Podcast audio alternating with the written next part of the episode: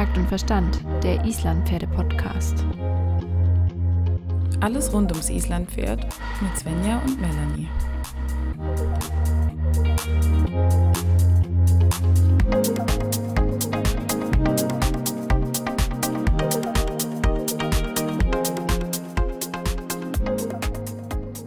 Hallo. Hi. Na, bist du schon fit, frisch und munter? Naja, geht so. Ich bin die letzten zwei Wochen überhaupt nicht mehr fit, frisch und munter. Ich möchte einfach nur morgen zu Bett liegen bleiben und nicht aufstehen. Ich weiß aber nicht warum. Warum bist du so wehleidig? Ich bin nicht wehleidig, ich bin einfach müde. Das ist dieses Wetter. Ich schiebe einfach alles aufs Wetter. Ich stelle mal die philosophische Frage, wo hört Wehleidigkeit auf und wo fängt Müdigkeit an? Oder andersrum, wo hört Müdigkeit auf und wo fängt Wehleidigkeit an? Ich kann Nein. mit solchen philosophischen Fragen nicht umgehen, wenn ich müde bin. Das war jetzt gerade auf nett gesagt, Svenja, halt die Schnauze und äh, das werde ich hiermit jetzt auch tun. Ich habe schon den Zaun, äh, den Zaun mit dem Winkpfahl, äh, du weißt, was ich meine. ne? Das Was ist, ich bin auch nicht mehr so. Den Du bist Wink, durch den den Zaun Zaunpfahl. Ja. Vielleicht würde das ab und zu mal helfen. Äh, nein, Quatsch. Ähm, Hm. ja, wie geht's dir? Hattest du eine gute Woche? Ja, Du siehst okay. nicht so aus, als ob du eine gute Woche gehabt hast. Ja, danke. Danke. Vielen Dank. Passt zum Rest. Nee, es war in Ordnung. Mein, ich habe gerade viel bei der Arbeit zu tun. Und dann bin Ah. ich ja sowieso so müde. Und dann ist es alles so. Ich will Urlaub. Am besten drei Jahre lang. Ja, Aber äh, egal, gibt's nicht. Deshalb raffen wir uns wieder. Drei Jahre Urlaub bezahlt oder unbezahlt? Also für unbezahlten Urlaub hätte ich eine Idee. Aber bezahlter Urlaub wird schwierig. Natürlich bezahlter Urlaub. Was denn sonst? Okay, okay. Ja. Ja, ja, so ist das einfach. Das Wetter zieht ein bisschen runter. Da muss ich dir jetzt schon mal recht geben. Es ist mühsam, das Wetter ist blöd, wir werden viel nass. Zumindest hier bei uns im Süden ist es gerade irgendwie echt nicht so geil. Ähm, ich Nee, habe vor allem, wenn man Reithalle. Regenjacken hat, die nicht trocken halten. Genau, vor allen Dingen, wenn man wie du Regenjacken hat, die nicht trocken halten. Ich habe eine Reithalle, die hält mich trocken. Ich brauche keine Jacke. Schön. Aber ähm, ja, so ist das halt. Man, man kann sich halt nicht immer alles aussuchen. Ne? Ähm, wie ist es denn? Bist du jetzt fündig geworden bei deiner Reitjackensuche oder müssen wir jetzt einen Großaufruf starten und die Leute müssen dir ihre Reitjacken zuschicken, damit du armer Mensch nicht vor Nässe äh, untergehst im Stall? Oder? Nein, ich hätte ja sonst auch noch einen Schirm. Ja, kann man zur Not auch mal benutzen. Kleiner Tipp bei Pferden: immer eine super Idee mit dem Schirm. Sorgt bestimmt für Begeisterung. Ja, also meinem Pferd ist es egal. Nein, es macht schon mal große Augen, aber sonst passiert da gar nichts. Habe ich nämlich schon geübt. Weil ich nämlich keine. Lust habe, beim Ausreiten Menschen zu begegnen und dann das Pferd äh, in Panik zu haben. Dann würde es auf Deshalb jeden Fall mal Antritt haben. Ha. Ja. Aber Antritt aus Angst heraus ist kein guter Antritt, Svenja. Okay, da, da gebe ich dir zu 180 Prozent recht. Äh, da hast du auf jeden Fall echt Angst untertreten, nennt man das auch so schön. Ähm, Stimmt. ist ist äh, ja nicht unbedingt das Ziel, das man eventuell hat. Aber egal, ich glaube, das führt jetzt gerade zu weit. Ich wollte jetzt mit dir noch Nein, gar nicht so deep. das Ja? bringt mich Oh. zu unserer Hörerfrage heute. Ich Ja, habe oh, nämlich mal wieder eine dabei, das freut mich extra für aber. dich. Und Für zwar, mich? ja, das passt jetzt gerade zum Angstuntertreten. Und zwar war die Frage, wie man denn eine aktive Hinterhand erkennen kann überhaupt. Hm, das ist eine sehr schöne Frage und eine gute Frage und eine Frage, die man auch gar nicht so einfach beantworten kann, glaube ich. Also Mm, was, ja, was, was ist eine aktive Hinterhand? Also die Hinterhand ist was? Das sind ja vor allen Dingen, eigentlich geht es uns immer um die Hanken, oder? Um die Be also die Beine generell und vor allen Dingen halt um die, die Gelenke der Hinterbeine, sagen wir es mal so ganz easy. Mm, genau. Und also ich finde das immer so spannend, weil kennst du das, dass man über die Easys, man sieht einen Easy so im, im passigen Schritt daher watschen und sagt, boah, der hat aber eine aktive Hinterhand. Was ist denn da genau gemeint und was ist da vielleicht so ein bisschen der Knackpunkt an der Geschichte? Also bei uns früher, ganz früher, hieß das mal, man erkennt ähm, eine aktive Hinterhand daran, dass das Pferd mindestens eine Hufspur über die Spur des Vorderhufs tritt. Das heißt, wenn man Mhm. den Abdruck vom Vorderhuf sieht im Boden, muss der Hinterhuf da schon drüber hinaus treten. Und Mhm. dann hieß es immer, das wäre dann eine aktive Hinterhand. Und dann habe ich das immer mal wieder so beobachtet und irgendwann festgestellt, hm, es ist bei ganz, ganz vielen Pferden ist es so. Also laufen die alle mit einer aktiven Hinterhand, aber die Mit einer laufen total auf der Vorhand. aktiven. Nein, nein, die Also laufen mit einer maximal aktivierten Hinterhand. Ist ganz, ganz, ganz wichtig. Das, die Isländer haben da ein ah, besonderes Talent. Die haben besonders aktive Hinterhand Hände. Hinterhände, Nein. ja, okay, okay. Weil dann wäre Hallastjatner ein Hinterhandmonster. Weil sie nämlich auch so viel schiebt von hinten, dass sie da trotzdem zwei, drei Huflängen drüber tritt, aber in den Gelenken sich gar nichts tut, sondern das Bein im Prinzip steif bleibt. Der, der, der Punkt ist, ich glaube, ich würde das gerne, ich würde gerne von diesem Begriff aktive Hinterhand so ein bisschen wegkommen und, und mehr wirklich über den ganzen Pferdekörper gehen und sagen, hebt sich das Pferd an? Also mehr dieses, äh, ja, Untertreten ist auch wieder schwierig, aber äh, ich möchte einmal das ganze Pferd betrachten und nicht immer nur die Hinterhand als was Ausgekoppeltes. Also Ja. funktioniert es nicht. Und Ja, es geht ja um die Lastaufnahme genau, mehr. genau. Und Und Last kann nur aufgenommen werden, wenn die Gliedmaßen auch gebeugt werden. die Also Gelenke, genau, ja. Ja, vielleicht ist das, weiß ich nicht, kann man sich das vorstellen, wenn ich jetzt in die Knie gehe und was hochhebe, nehme ich halt die Last mit den Beinen auf. Und wenn ich aber mich einfach nur bücke, ohne die Knie zu beugen, sondern nur mit dem Rücken und mit dem Rücken Mm. was hochhebe, dann ist es das der ungesunde Weg, was zu heben.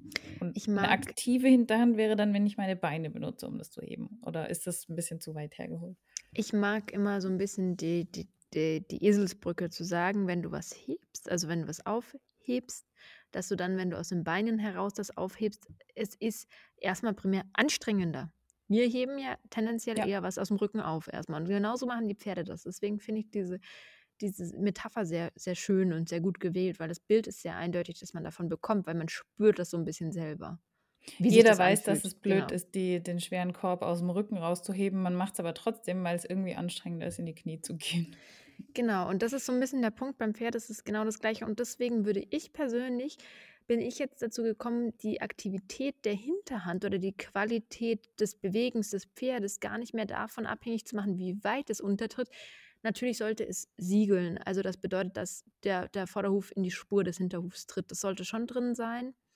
Das sollte, ja, das sollte wirklich drin sein, weil wenn, Im, Im Normalfall, sagen wir es mal so, man kann da jetzt schon noch das ein oder andere diskutieren, aber ja, Und ähm, dann sollte man wirklich darauf achten, eben nicht, wie weit die, die, Vor-, äh, die Hinterhand unter den Körper schwingt, sondern ob dabei sich gerade die Gelenke des Hinterbeins, ob die sich bewegen, also vielleicht auch eher der Bogen, den zum Beispiel der Huf beschreibt, während mhm. er durch die Luft geht so ein bisschen. Also ist, ist der Bogen eher flach und das beugt sich gar nichts in den Gelenken des Pferdes. Das ist so dieses Steife von den arthritischen Pferden die wirklich so mit einem ganz geraden Bein vortreten oder bewegt sich da viel im Hinterbein. Und das ist eben was, was man auch so ein bisschen nutzen kann, um seinen Blick zu schärfen. Das ist nicht ganz einfach. Also ich finde das auch immer sehr schwierig zu sagen, du erkennst es jetzt daran oder daran.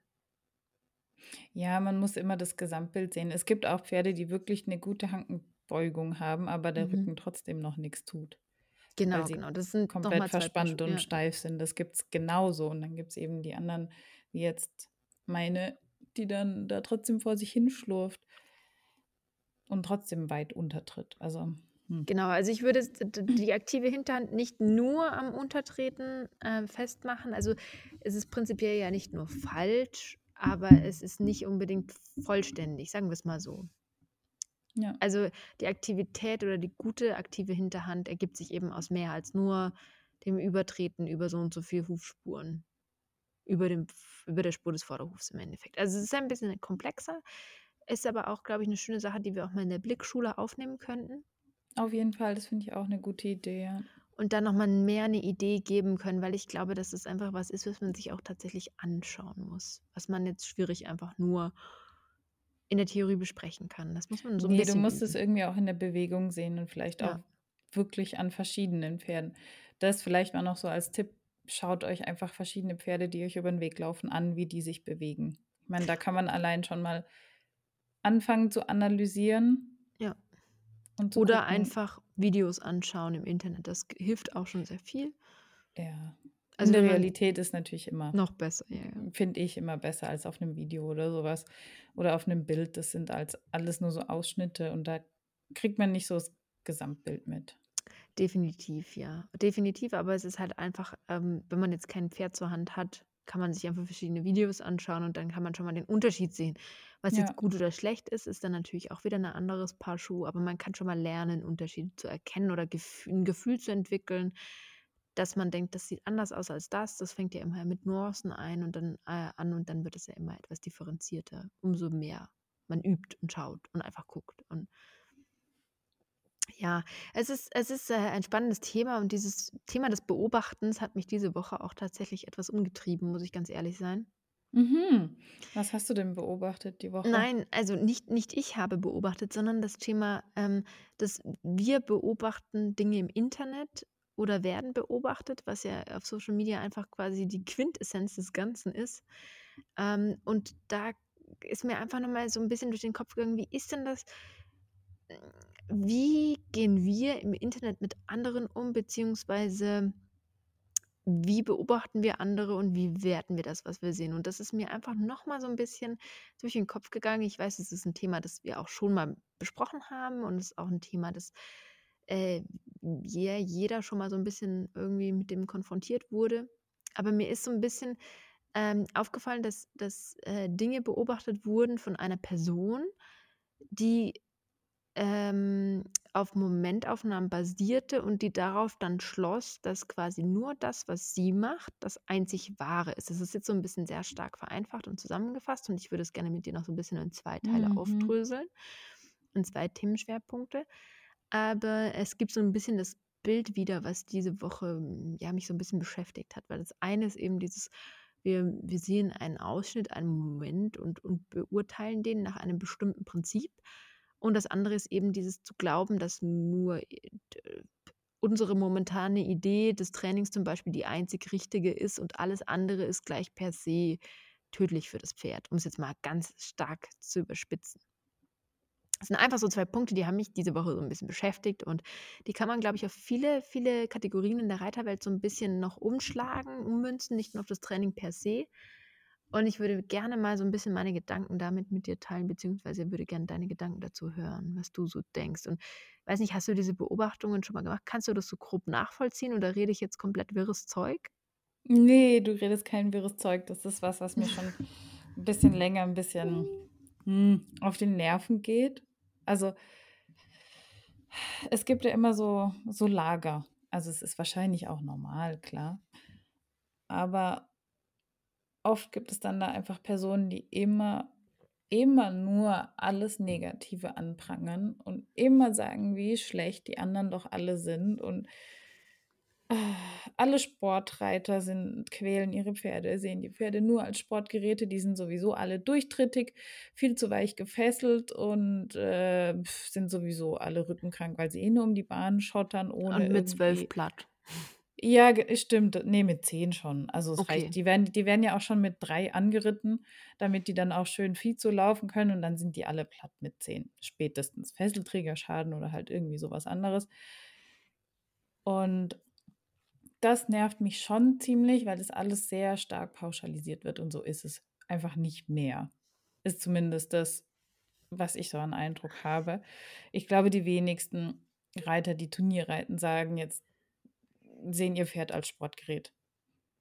Ist Also, auch 'ne äh gewagte Aussage, aber tatsächlich ist das auch 'ne 'ne Rasse und reitweise-übergreifende Thematik, die ich auch beim FN auf der Ja. Homepage gefunden habe, durch Zufall und eben mich auch da noch mal getriggert hat, drüber nachzudenken, dass auch da so 'n bisschen die die Frage gestellt wurde: „Ja, äh, ähm, Pferdesport, also Sportreiten, pferdefreundliches Reiten und gutes Training, lässt sich das vereinen und dann noch biomechanisch korrekt und, und, und?“ Und ich bin wirklich also, ich finde das schwierig, das so komplett zu trennen und zu sagen: „Ich kann mein Pferd entweder nur im Sport reiten und gehe dann damit das Risiko ein, dass es dann einfach früh kaputt ist und nehme es als Sportgerät.“ Oder ich sage, ich reite dann halt nur pferdefreundlich, stressfrei und kann dann aber nie 'n Turnier reiten. Also, das finde ich immer so 'n bisschen da tue ich mir sehr schwer, weil Ja, das ist genauso wie die Kategorisierung: „Bist du jetzt Freizeitreiter oder Sportreiter?“ Was bist du denn?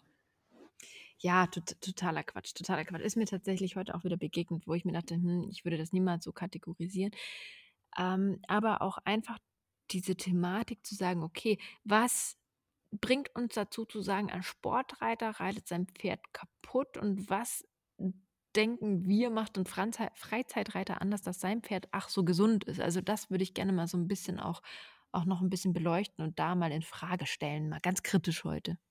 Ja, ich glaube, das sind einfach sehr viele Vorurteile, weil man eben im Islandpferdesport wenn wir jetzt den Islandpferdesport hernehmen wir könnten ja auch die Dressur hernehmen, aber da kenne ich mich ehrlich gesagt nicht so gut aus. Ähm, da werden die Pferde natürlich schon in flotterem Tempo auch geritten und da siehst du schon auch mal 'n härteres Bremsmanöver, jetzt blöd gesagt. Ist aber so. Ja. Ähm, wenn ich im Wald reite, sieht das keiner. Ob das dann da bei bei den Freizeitreitern in Anführungsstrichen ob das dann existiert oder nicht, hm, sei jetzt mal dahingestellt. Aber da entstehen natürlich schon viel schneller Vorurteile. Und dann siehst du auch mal 'ne Fessel, die vielleicht wirklich weicher und durchtrittiger ist, weil die heutigen Pferde, die große Bewegung haben, die sind eben auch vom Körperbau her so da schon anfälliger. Das heißt aber nicht, dass die gleich kaputtgehen, wenn die einmal im Jahr zehnmal so um die Bahn schottern in höherem Tempo. Ich kann diese Frage sogar noch 'n bisschen ketzerischer stellen und kann sagen: Wir stellen jetzt mal nicht in Frage das ganze Turniersportwesen und was wir auf den Turnierplätzen sehen wollen, sondern ich würde sogar sagen, wenn du dein Pferd sinnvoll und gut trainierst und es dann mit Absicht mal in eine größere Spannung bringst, um spektakulärere Tritte zu hervorzureiten. Damit will ich nicht sagen, dass es unser Ziel sein sollte. Aber ich meine nur mal so die Frage: Macht es dein Pferd gleich kaputt? Oder ist Mhm. es was, was 'n Pferdekörper durchaus auch aushalten kann in 'nem gewissen Rahmen? Damit will ich aber wie gesagt nicht sagen, dass es per se richtig ist, aber ich will einfach nur mal in Frage stellen, ob das dann direkt, wenn du 10 Meter flott reitest über Tempo, vielleicht mit nicht ganz so viel Pferdekörper an den richtigen Stellen im Einsatz, wie du wolltest ob es dein Pferd direkt kaputt macht oder ob es vielleicht gar nicht so 'n großen Einfluss hat.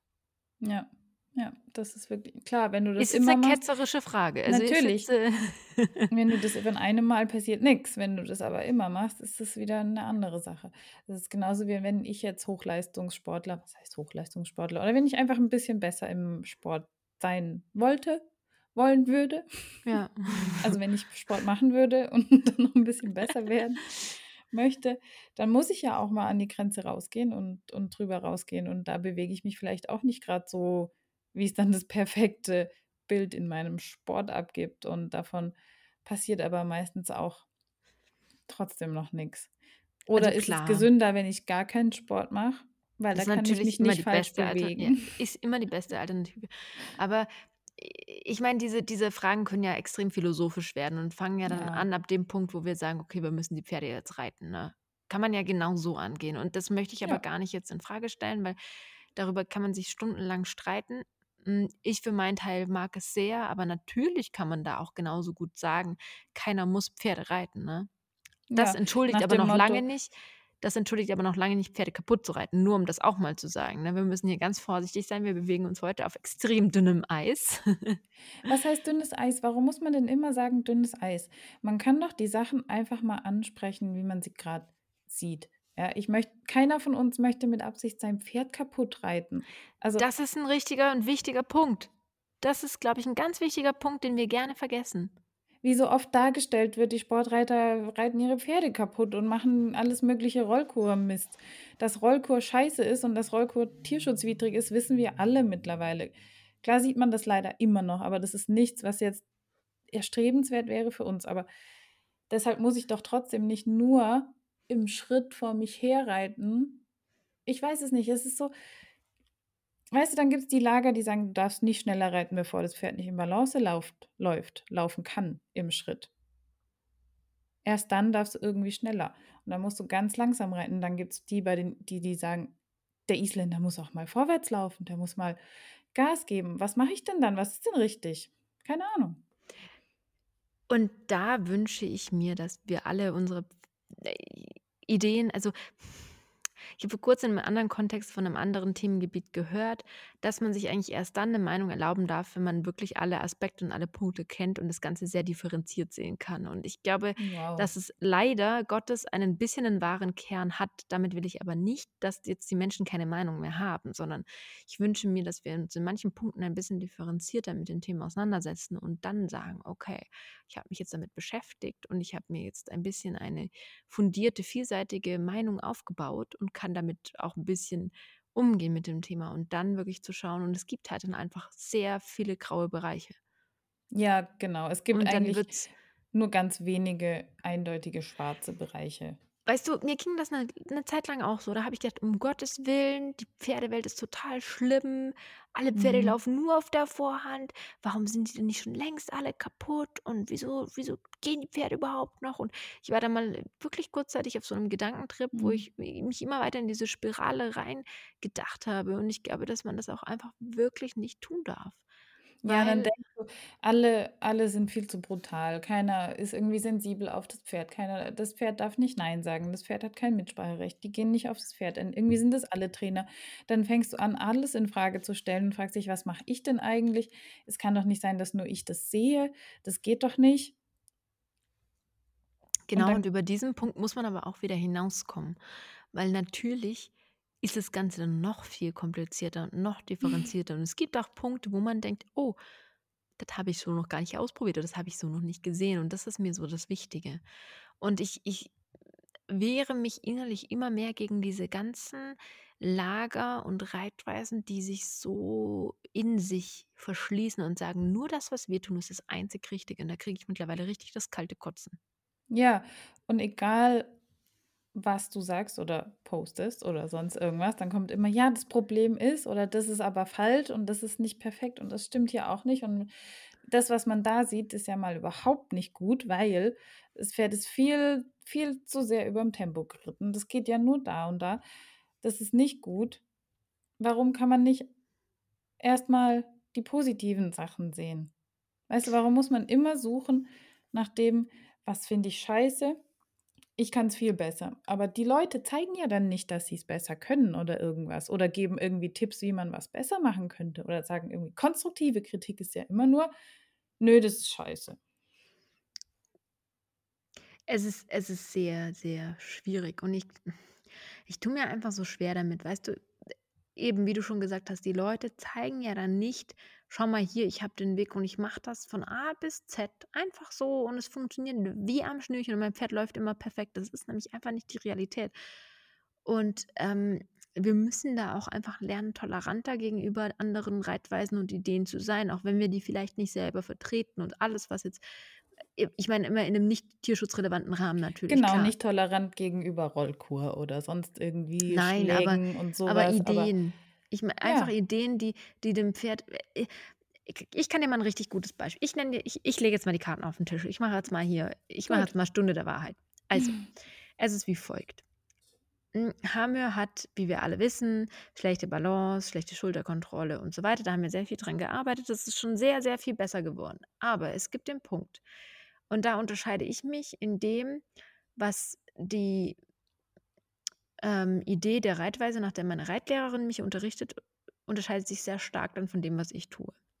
Und ich weiß auch, dass es in dem Moment nicht 100% richtig ist, aber es ist wie folgt. Also, das Ziel Aber ist, da das bist du ja schon Pferd wieder Punkt, nicht 100% richtig. Vielleicht ist es aber für dieses Pferd genau richtig. Ich ich erkläre dir genau, was was was der Punkt und die Sache ist. Ja, nein, nein, es ist ganz wichtig zu verstehen.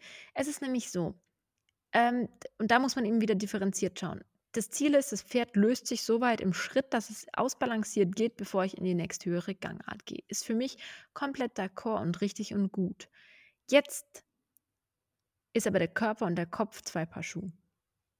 Ja. Und es gibt einfach Tage, dadurch, dass Hamir jetzt im Moment einfach auch nicht den Auslauf hat, um seine, sagen wir mal, einfach Bedürfnisse 100% im Privatleben schon abdecken zu können, sondern ich da vielleicht auch durchaus was kompensieren muss, was einfach grad so ist. Da kann ich leider nichts dran ändern im Moment. Ähm, ist es einfach so, dass es Punkte gibt, ich spüre, er er strengt sich mega an im Schritt, aber er schafft es nicht 100% loszulassen. Er schafft es einfach nicht. Er probiert's, er schnaubt auch ab, aber ich merke, es klemmt überall und es ist so, äh, dann trabe ich an und dann wird's immer schlechter. So, Jetzt würde der klassische Mensch sagen, wir gehen zurück einen Schritt und fangen wieder von vorne an. Mhm. Was mit Sicherheit auch bei vielen Pferden funktioniert, aber ich weiß bei ihm genau, das Hirn macht das gerade nicht mit. Dann mache ich das komplette Gegenteil. Ich schicke ihn auf der Geraden vorwärts und lasse ihn im starken Tempotrab gehen. Und es ist genau das, was man, was, was, es ist ungesund, weil er läuft garantiert nicht korrekt über den Rücken. Es ist, er streckt dabei mit Sicherheit auch noch seinen Unterhalt raus und hat den Kopf vielleicht auch sonst wo. Es ist egal, aber ich mache das drei, vier Mal und er kann durchatmen und er lässt sich fallen. Und dann sagt er mir, ich bin jetzt da.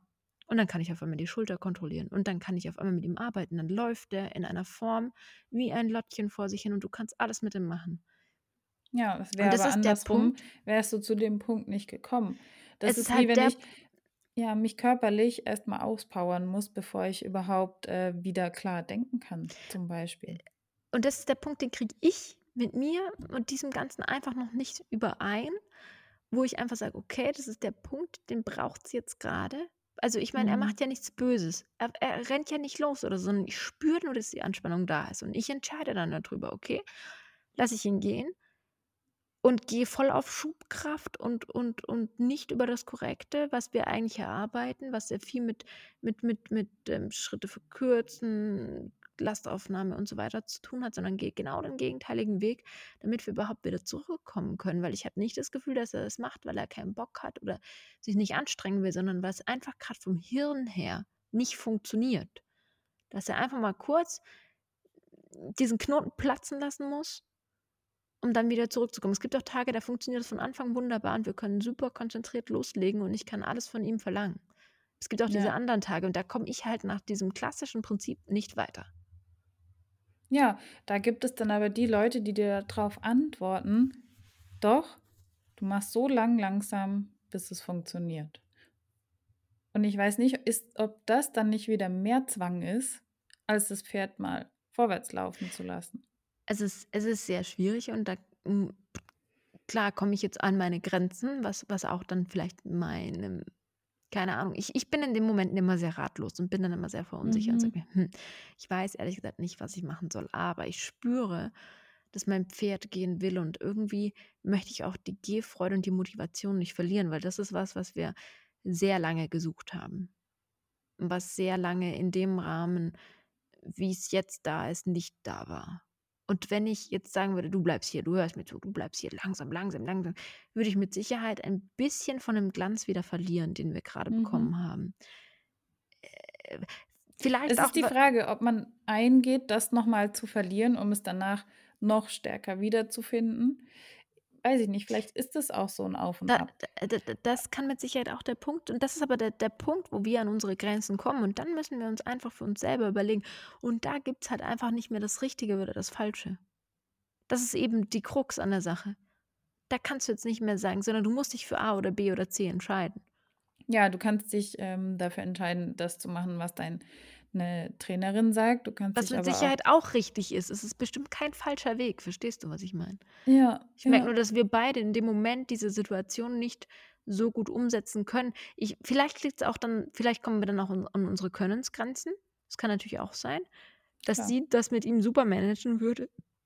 Nur ich an dem Punkt bin, Entschuldigung, wo ich dann einfach sagen muss, okay, da komme ich jetzt persönlich nicht weiter, weil ich zum Beispiel in dem Moment nicht losgelassen genug bin selber, weil ich halt auch irgendwie, keine Ahnung, acht Stunden am Tag am Schreibtisch sitze mindestens und so weiter und da vielleicht auch irgendwie nicht, nicht, nicht körperlich in der Verfassung bin. Vielleicht, ich weiß es nicht. Ja. Und das sind halt so die Punkte, wo wir uns überlegen müssen, wo, wo, wo hört die Theorie auf und wo fängt die Praxis an, wo, Das ist es. Das Wichtige ist zu sagen, dass es eben nicht nur den einen richtigen Weg gibt und nicht immer nur alles perfekt nach der Theorie sein muss. Weil das wahre Leben ist halt dann doch nicht perfekte Theorie. Theorie ist wichtig, gar keine Frage. Aber manchmal muss man halt auch doch noch Gefühle mit reinnehmen, oder? Ich glaube, das ist ein, ein sehr schönes, schönes Wort. Und damit würde ich sagen, sprechen wir einfach in ein paar Tagen nochmal weiter über dieses Thema. Was sagst du dazu? Ja, machen wir mal eine kurze Gehirnpause. Okay, das klingt sehr gut. Ich muss mich jetzt mal kurz erholen gehen.